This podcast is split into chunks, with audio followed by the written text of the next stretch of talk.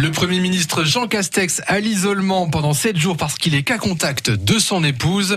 Il n'en fallait pas plus pour réjouir les Côtes d'Orient, visiblement, sur les réseaux sociaux. On voit ça avec vous, Virginie Vives. Clairement, c'est la course à la vanne depuis hier sur le Facebook de France de Bourgogne. Ben alors, monsieur Castex, dit Isabelle, on n'a pas respecté les gestes barrières la distanciation sociale, on n'a pas mis son masque ni son gel, on n'a pas aéré les pièces, c'est pas bien.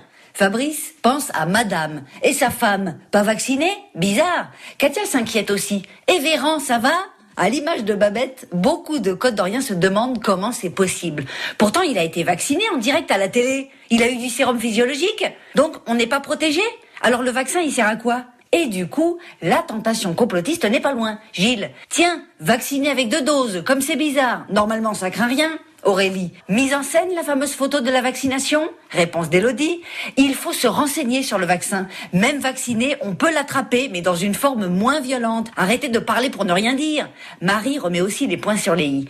Il n'est que qu'à contact, et même négatif, il doit respecter l'isolement. C'est arrivé à ma sœur qui porte toujours le masque et respecte les gestes barrières. Je ne le soutiens pas, mais il faut pas dire n'importe quoi. Et on ne peut pas parler de distanciation dans un couple, ajoute Hélène. Je finis avec Flash qui voit le verre à moitié plein. Ça nous fera sept jours de vacances. Les Côtes d'Orient échangent aussi sur la durée de l'isolement, pas pareil pour tout le monde. Si vous voulez nous rejoindre, le Facebook de France Bleu Bourgogne est ouvert 24 heures sur 24, week-end compris. Eh bien, vous étiez inspiré, visiblement. Merci Virginie Vives. Il est 8h15 dans quelques instants. On va vous envoyer au ciné pour une avant-première qui va se dérouler ce dimanche à l'Olympia de Dijon. Ce sera dans moins de 5 minutes sur France Bleu Bourgogne, France 3 matin.